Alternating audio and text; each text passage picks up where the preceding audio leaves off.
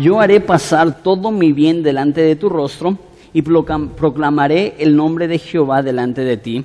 Y tendré misericordia del que tendré misericordia, y seré clemente para con el que seré clemente.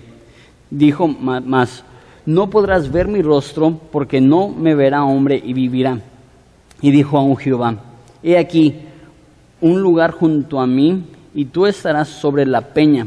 Y cuando pase mi gloria, yo pondré yo te pondré en una hendidura en la peña y te cubriré con mi mano hasta que haya pasado. Después apartaré mi mano y verás mis espaldas, mas no se verá mi rostro. ¿Les parece si oramos? Jesús, te pedimos en esta mañana que hables.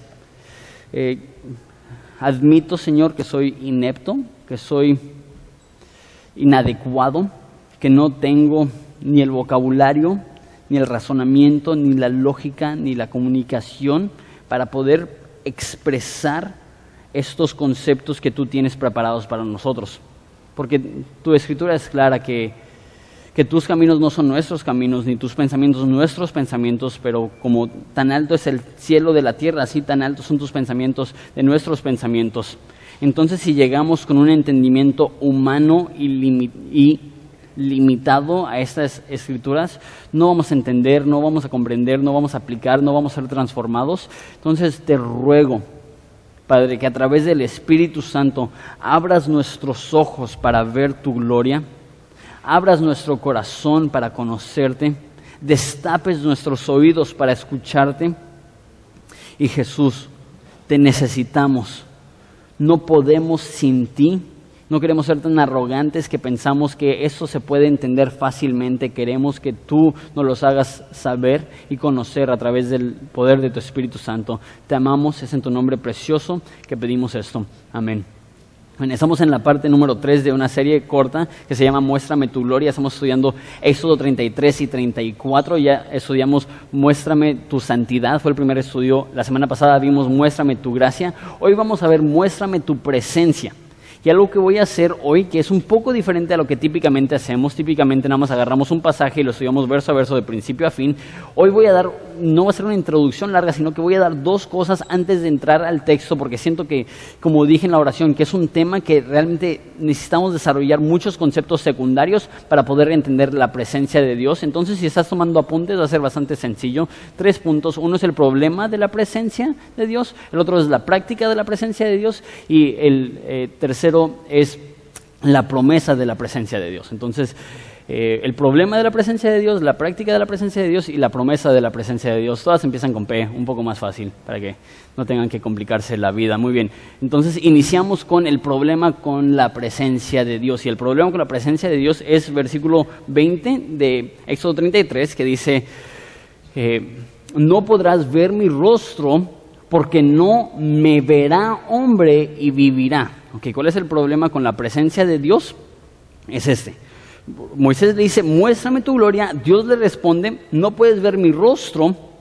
Y muy interesante, no dice porque nadie puede ver mi rostro y vivir. Dice, nadie puede verme a mí y vivir.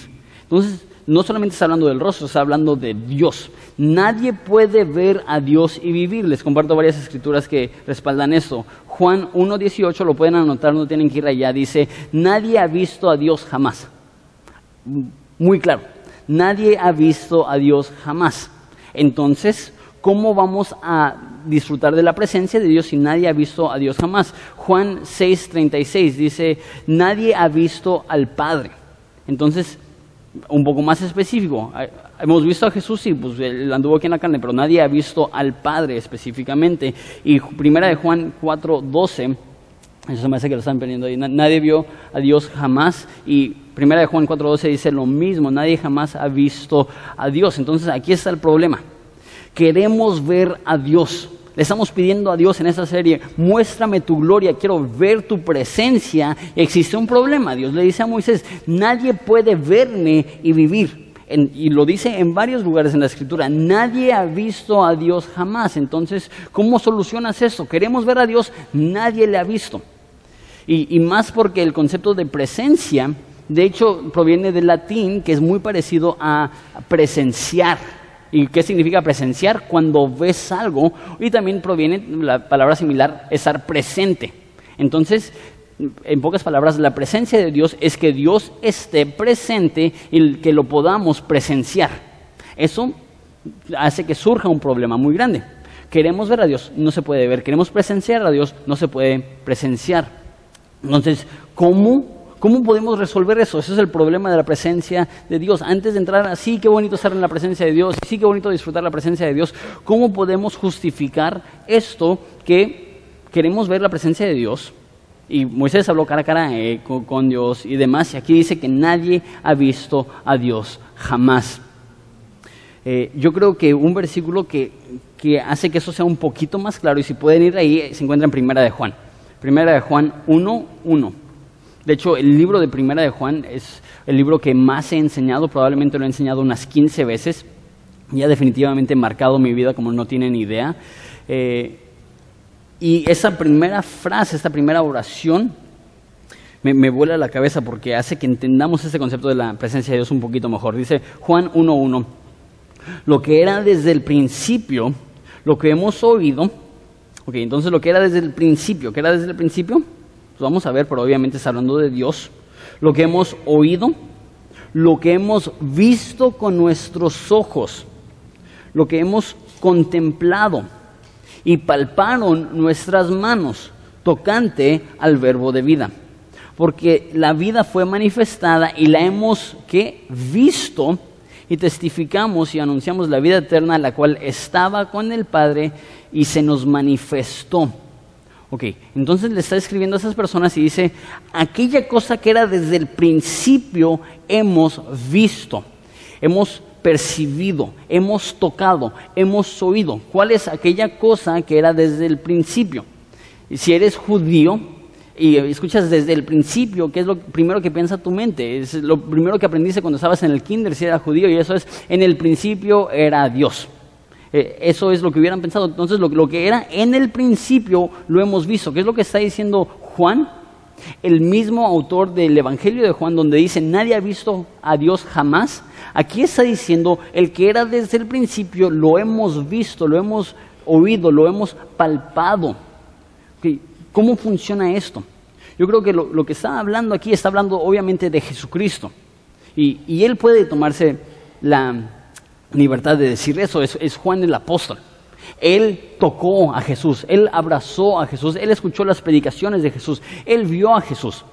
Pero él no dice a, esa persona que yo vi, sino que dice que hemos palpado, que hemos tocado. ¿Qué significa eso? Está incluyendo a las personas que, eh, a las cuales le está escribiendo. Ahora, eso es lo que es muy interesante. El libro de el Evangelio de Juan fue uno de los últimos libros escritos. Probablemente fue escrito alrededor de, 60 años después de que murió Jesús. Eh, y Juan probablemente tenía 95 años. ¿Y a quién le está escribiendo? A una iglesia en Éfeso, que está a mil kilómetros de distancia de Jerusalén. Entonces han pasado más de 60 años están a mil kilómetros de distancia.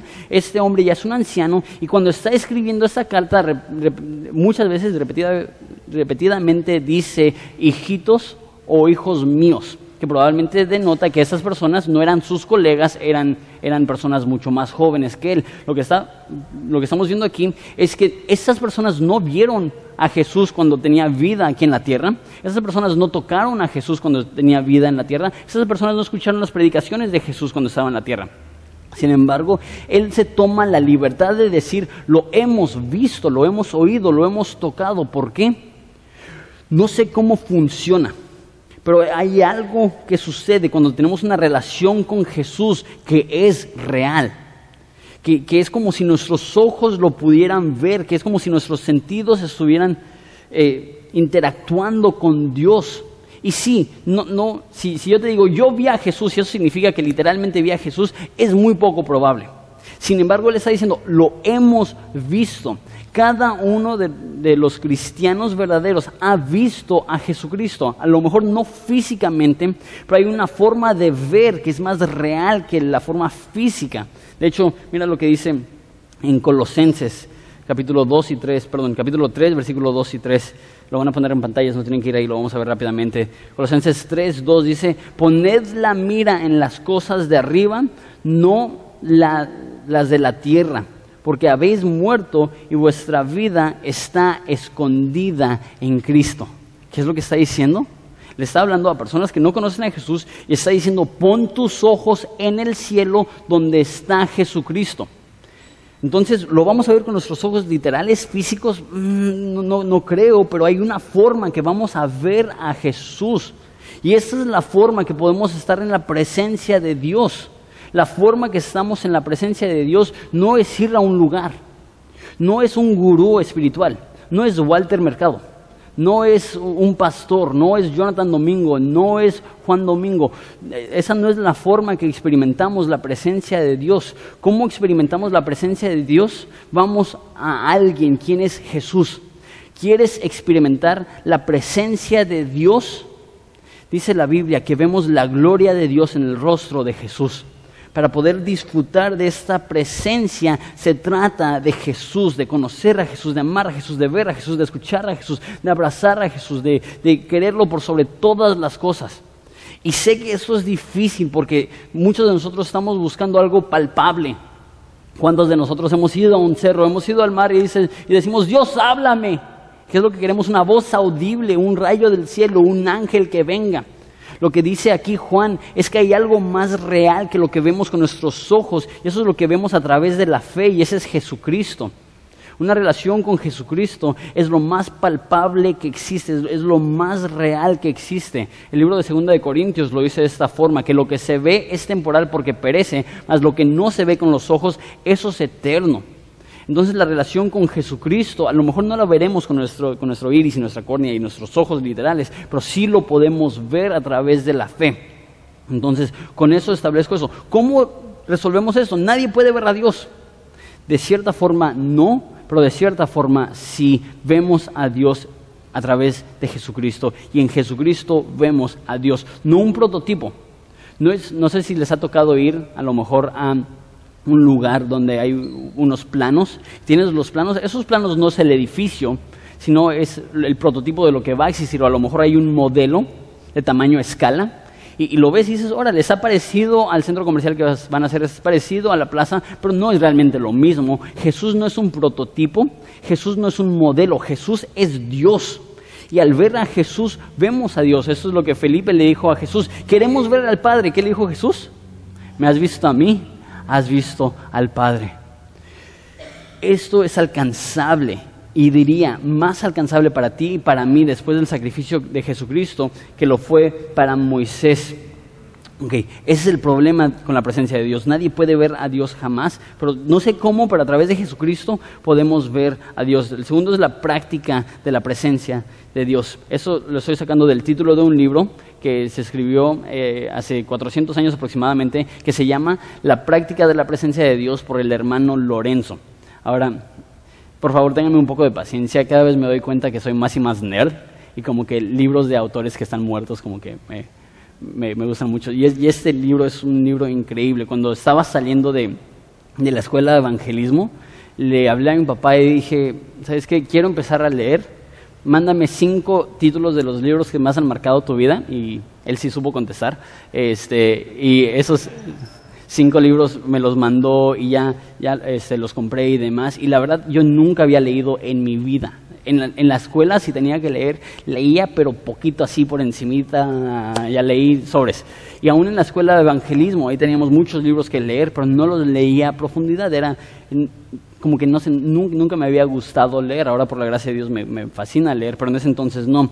Y le dije a mi papá, recomiéndame cinco libros. Y uno de los libros que mi papá me recomendó, como los libros que han marcado su vida, era este librito chiquitito que se llama La práctica de la presencia de Dios. Ahora, este era un hombre torpe. Era un hombre que, que vivía alrededor de la reformación protestante, entonces e, él era un monje. De hecho, quería ser un monje y fue a un monasterio porque según él quería ir a buscar a Dios y llega a este monasterio y está buscando a Dios y no lo encuentra. Y era tan torpe y era tan bueno para nada que lo pusieron en la cocina lavando trastes por 40 años. Entonces él fue para ser el monje sagrado, no sé, cercano a Dios, y lo ponen a lavar trastes por 40 años.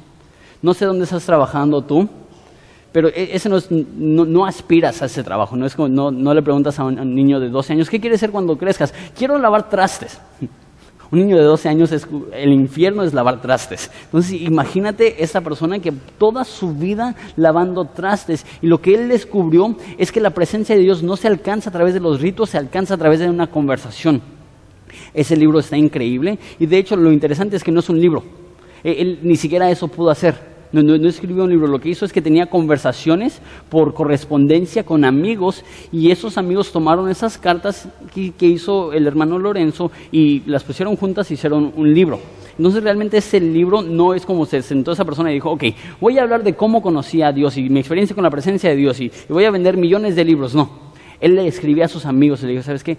Esta mañana en mi dulce comunión con Jesucristo aprendí eso y aprendí eso y aprendí eso. Y se hizo un libro que ahora es un clásico. Tenemos, se me hace que solamente una copia. Esa es culpa de nosotros. Deberíamos de haber comprado varias copias en la vitrina para que lo puedas comprar.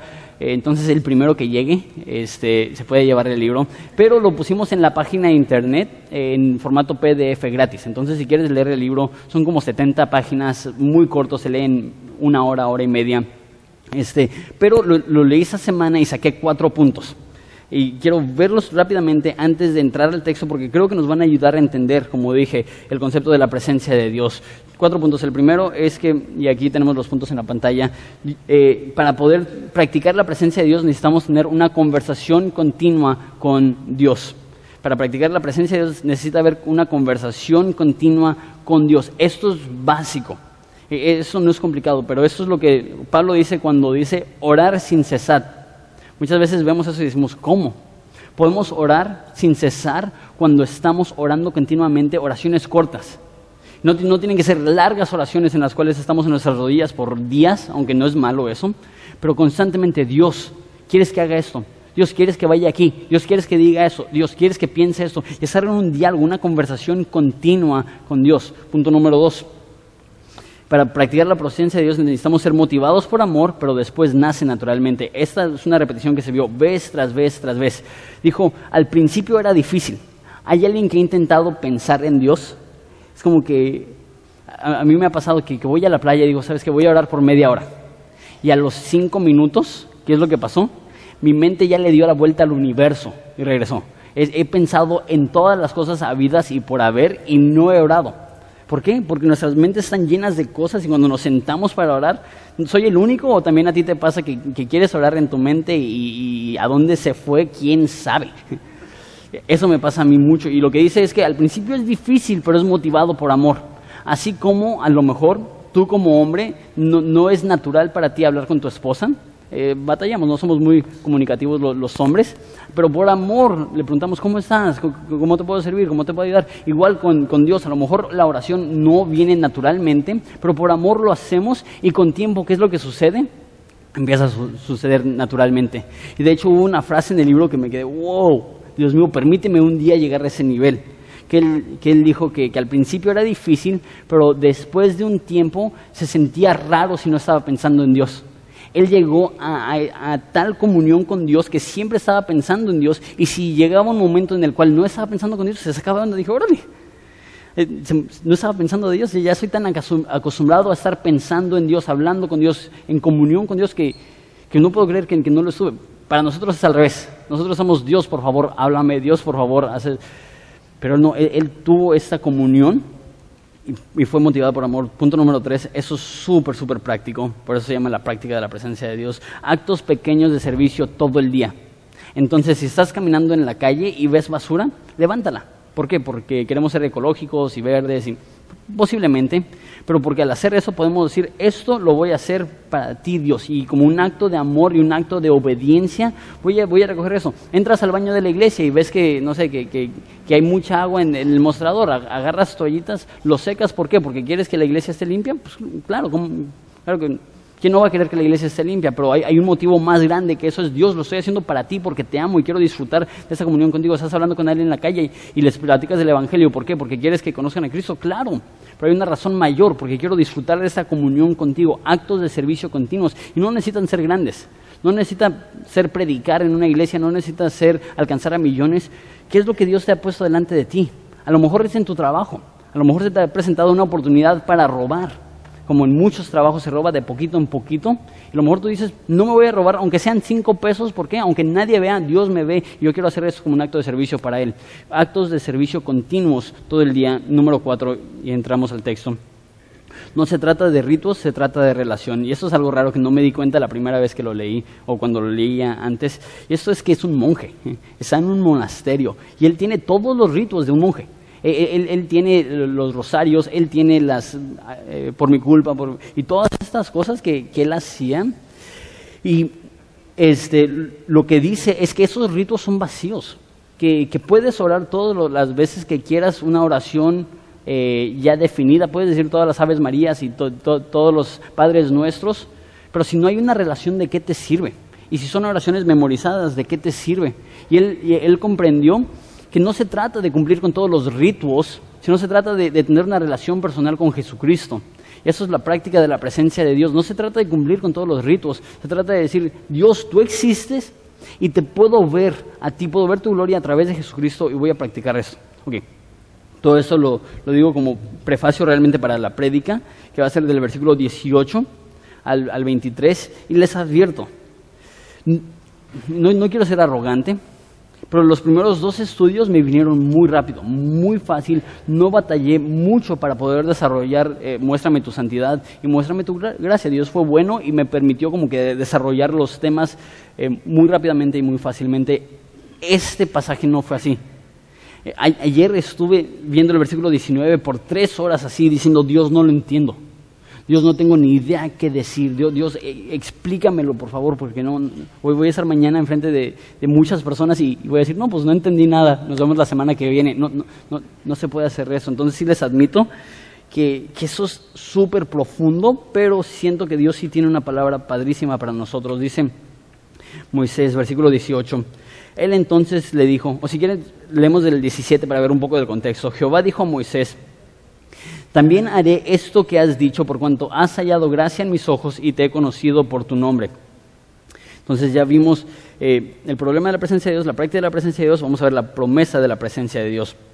Dios le dice a Moisés, eh, has hallado gracia en mis ojos, te conozco por nombre. Vimos esto la semana pasada, esto es increíble.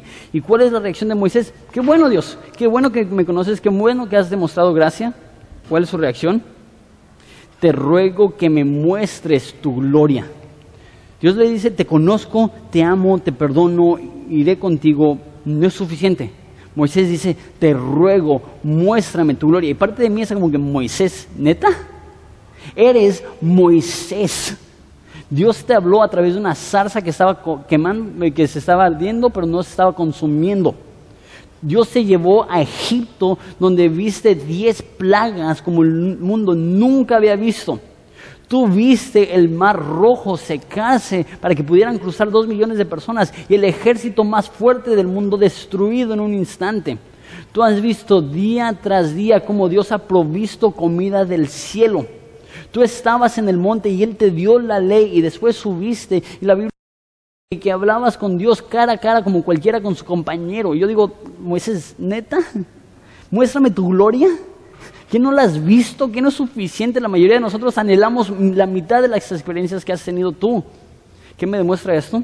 Definitivamente Moisés ha visto la gloria de Dios, pero no como la va a ver ahorita.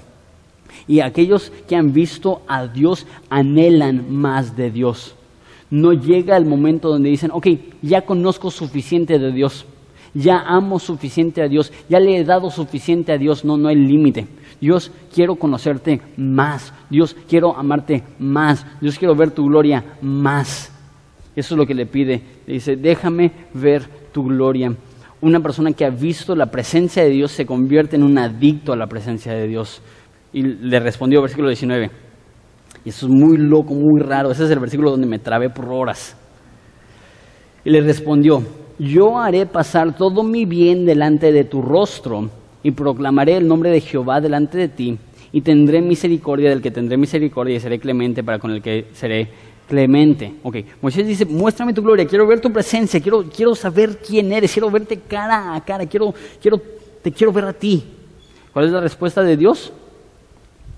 Versículo 19 haré pasar todo mi bien delante de tu rostro. ¿Qué significa eso? Porque bien no es algo material. Dios, eh, Moisés dice, muéstrame, quiero ver, quiero percibir, quiero presenciar, muéstrame tu gloria. Y él le dice, haré mi bien pasar enfrente de ti. ¿Qué significa eso? La verdad no tengo ni idea. Después de, horas de pelearme con el texto, y Dios, ¿qué significa que, que Moisés está pidiendo ver su gloria y tú dices, te voy a mostrar el bien? ¿Cómo ves bien? ¿Cómo, tiene cara bien? ¿Cómo tiene mano bien? ¿Cómo tiene espalda bien? Porque ya leímos que no le puede ver la cara, le va a poder ver la espalda, le va a tapar con su mano la cara. No, no tiene sentido cómo el bien tiene figura. Pero lo que sí se puede entender aquí claramente es que Moisés pide ver su gloria, Dios le responde diciendo, te mostraré mi bien. Eso significa que la gloria de Dios y la benevolencia de Dios van de la mano.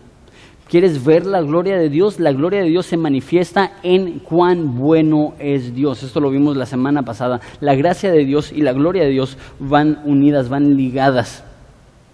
¿Y cómo vamos a conocer el bien? Mira lo que dice. Haré pasar todo mi bien y proclamaré el nombre de Jehová delante de ti. Una vez esto me confunde. Quiero verte, Dios, quiero ver tu gloria, quiero experimentar tu presencia te diré mi nombre. Mm, no, veo cómo, cómo concuerdan los dos conceptos, pero ahí les va. De alguna forma, entender el nombre de Dios va a hacer que podamos ver la gloria de Dios. Y Dios nos va a dar su nombre completito, apellidos paternos, maternos y todo.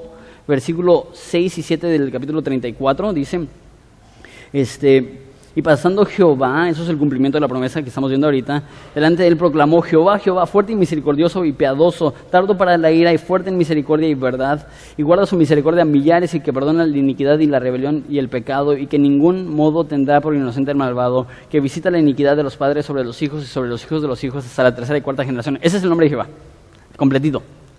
Nos da un resumen en capítulo 33. Dice, te enseñaré mi bien y voy a proclamar mi nombre. ¿Y qué es lo que dice acerca de su nombre? Eso es increíble.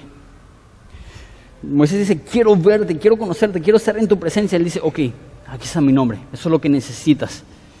¿Cuál es su nombre?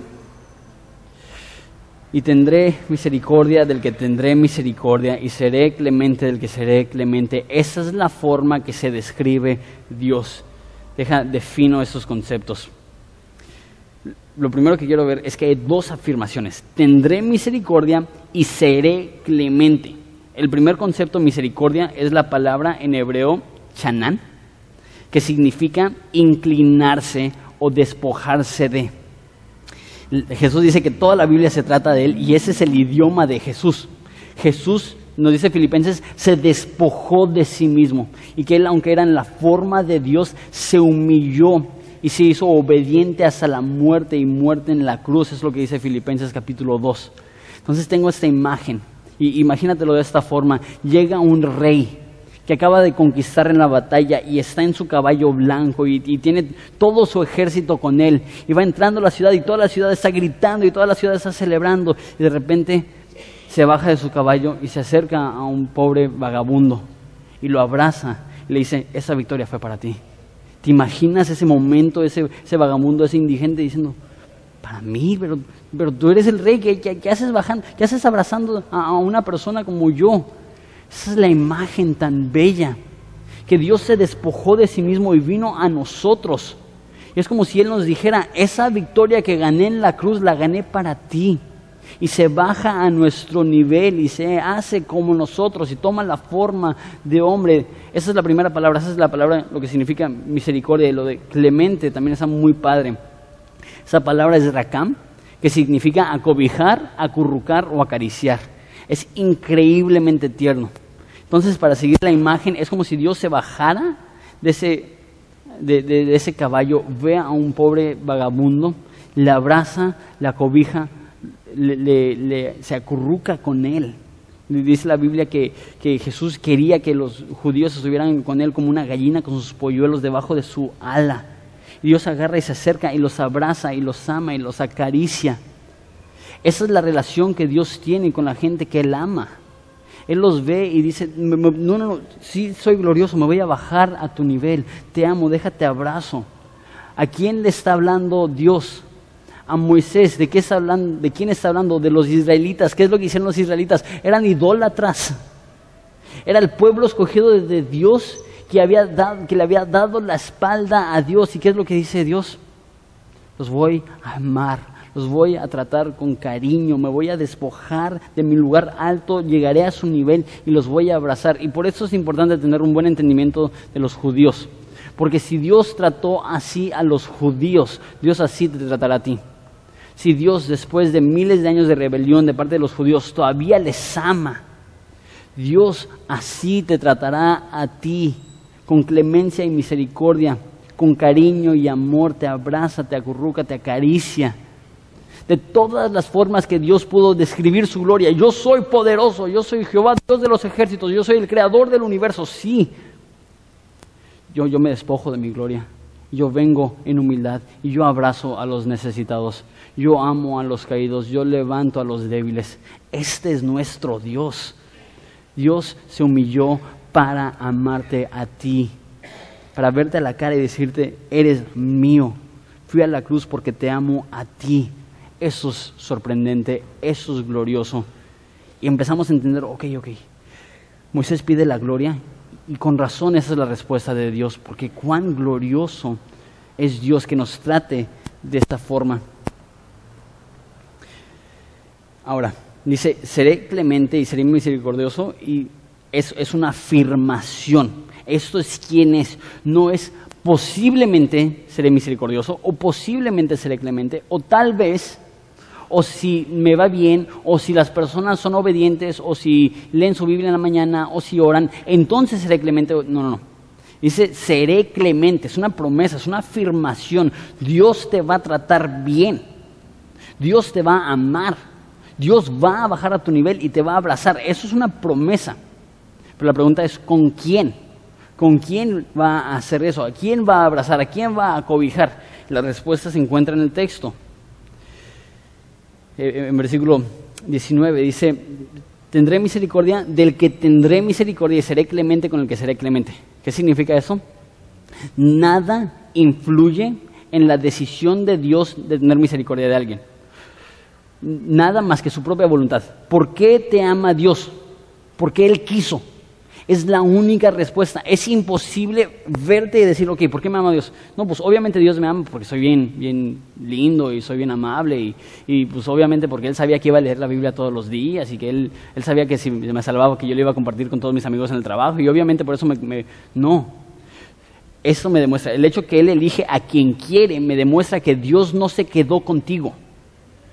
No es que dijo, charros, no, pues ya oró una oración, ni modos, a ver, Gabriel, si tenemos espacio en las, moradas celestiales. Ni modo, si, que se venga. No, Él quiso tener misericordia de ti. ¿Por qué te ama? ¿Quién sabe? ¿Por qué me ama? No tengo ni idea. ¿Por qué quiso amarme? No sé.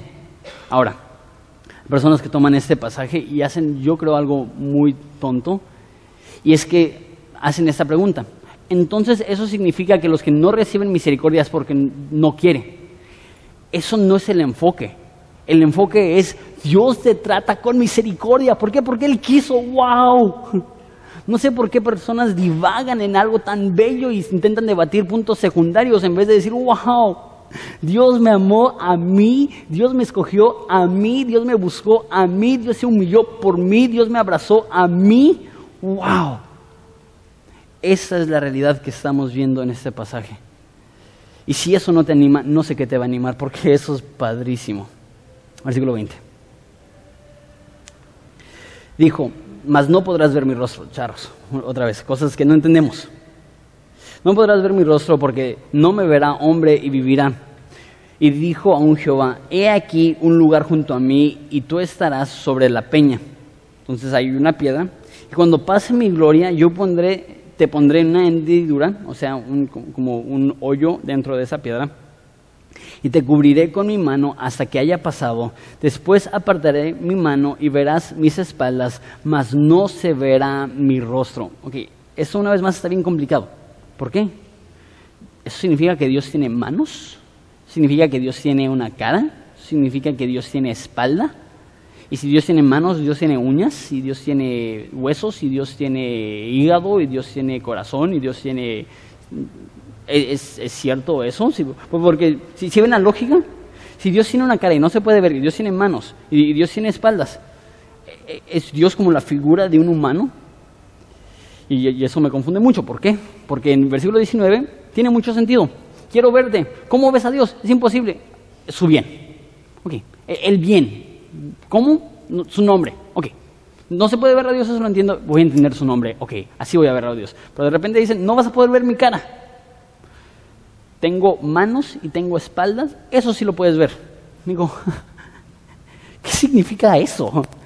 ¿Qué significa que podemos ver la mano de Dios, las espaldas de Dios, mas no la cara de Dios? A lo mejor tú eres más sencillo y no eres tan colgado como yo. A lo mejor tú dices, va. En ese momento Dios tomó forma semi-humana, bajó en forma semi-humana y tenía rostro, tenía mano y tenía espalda. Posiblemente. Posiblemente Dios en ese momento decidió bajar en forma semi-humana y, ¿cómo digo?, tener todas esas características de un ser humano. Pero, pero eso nunca lo, lo veo, y más porque dice la Biblia, nadie jamás ha visto al Padre, nadie jamás ha visto a Dios. ¿Qué significa esto? Una vez más, como dije hace rato, todo el Antiguo Testamento se trata de Jesús y cuando vemos pasajes y más pasajes difíciles que batallamos para entender, tenemos que hacer la pregunta, ¿qué nos está mostrando esto acerca de Jesús? En Hebreos nos dice particularmente que en Éxodo eh, la imagen de una piedra está hablando de Jesús. Y qué interesante que aquí dice que lo va a meter a una piedra y que a través de esa piedra va a ser protegido de que la gloria de Dios no mate a Moisés y después de esa piedra se va a poder ver su espalda y su espalda es como el resultado de entonces, lo que probablemente está sucediendo aquí es que, lo, dice Juan Calvino de esa forma, Dios no está hablando como niños. Juanito todavía no, no habla, balbucea, pero en unos cuantos meses va a empezar a hablar. Y si algo me pasa en, en, mi codo, no le puedo decir, es que me lastimé el ligamento. ¿Por qué? Él me va a ver y va a decir, ¿ligamento? ¿Qué es eso? Porque a un bebé no se le puede hablar con todo el vocabulario porque no lo entiende. Entonces a un bebé le, dices, aunque te hayas roto todos los huesos, me lastimé el brazo. ¿Por qué? Porque brazo sí lo entiende. A lo mejor si le dices hueso no entiende, a lo mejor si le dices codo no entiende, a lo mejor si le dices eh, los nombres de los huesos mucho menos va a entender. Y a veces sucede eso así en la Biblia. ¿Cómo explicas esa conversación?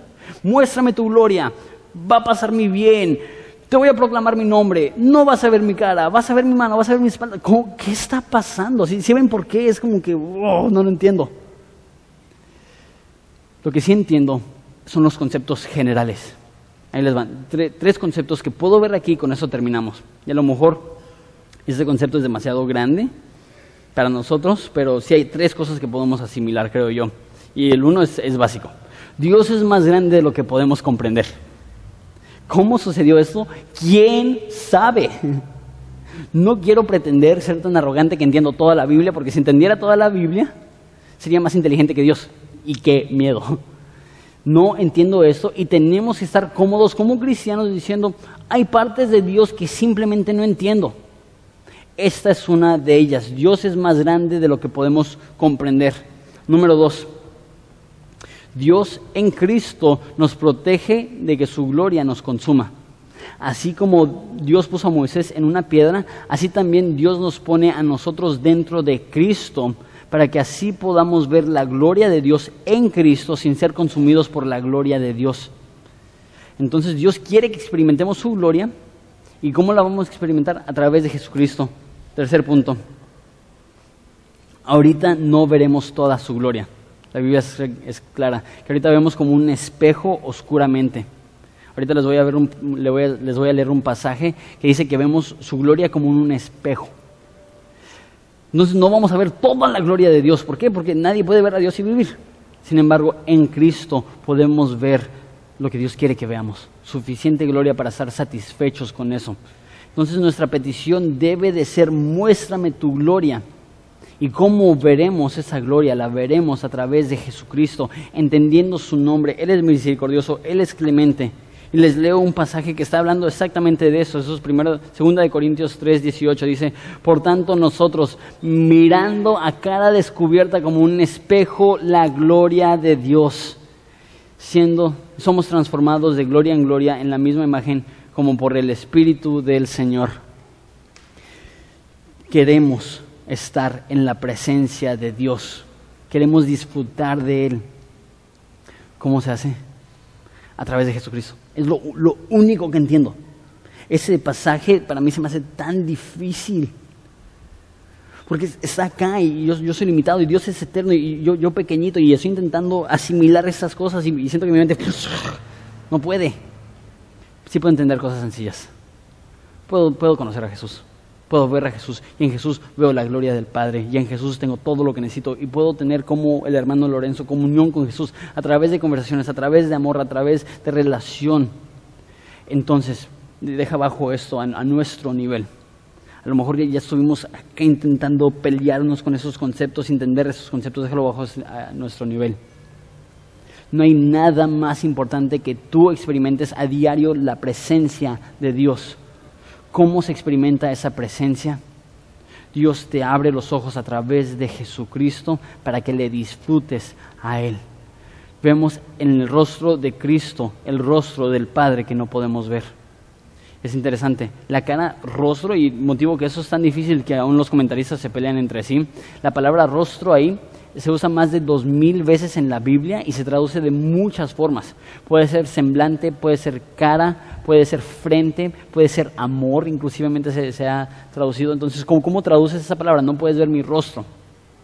Vamos a decirlo de esa forma. No puedes ver el ataque frontal de la gloria de Dios, es demasiado pero puedes ver el efecto de la gloria de Dios. Puedes ver, ya pasó la gloria de Dios y mira lo que sucedió. Se nota que Dios estuvo aquí. A lo mejor no podemos ver la totalidad de la gloria de Dios, pero en Jesús, ahí está todo. Ahí está todo. Esta es mi petición a Dios para cada uno de nosotros. Que lo vivamos. Que salgamos de aquí y que tengamos presente, ok, tengo a Jesús, tengo a Jesús, tengo a Jesús, ¿qué más quiero? ¿Qué más quiero? ¿Qué más quiero? Puedo hablar con Él. Él se bajó a mi nivel, Él me, me acobijó, Él me abrazó, Él se ha acurrucado hacia mí. Nos ponemos de pie y lloramos. Nos ponemos de pie y lloramos, perdón.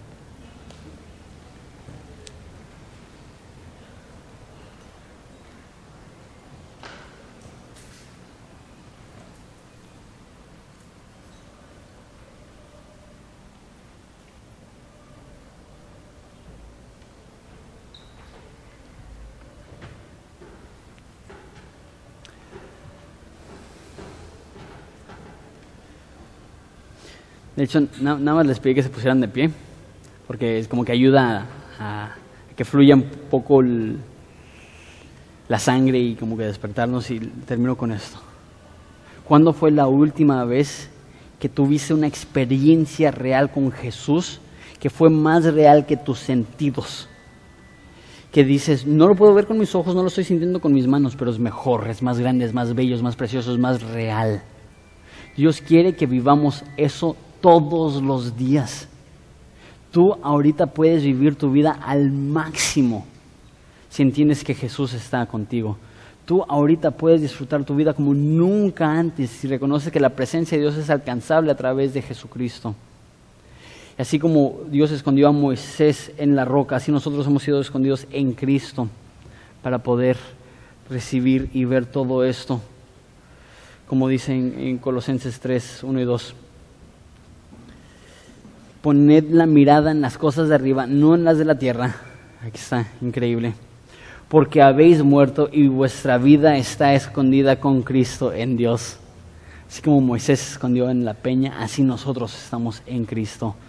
Dios te ama y Dios se ha manifestado a ti. Deja que esto consuma tu corazón. Oramos. Jesús, esas verdades son tan profundas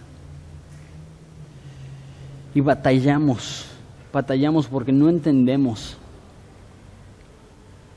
Pero ayúdanos a vivir lo que sí entendemos.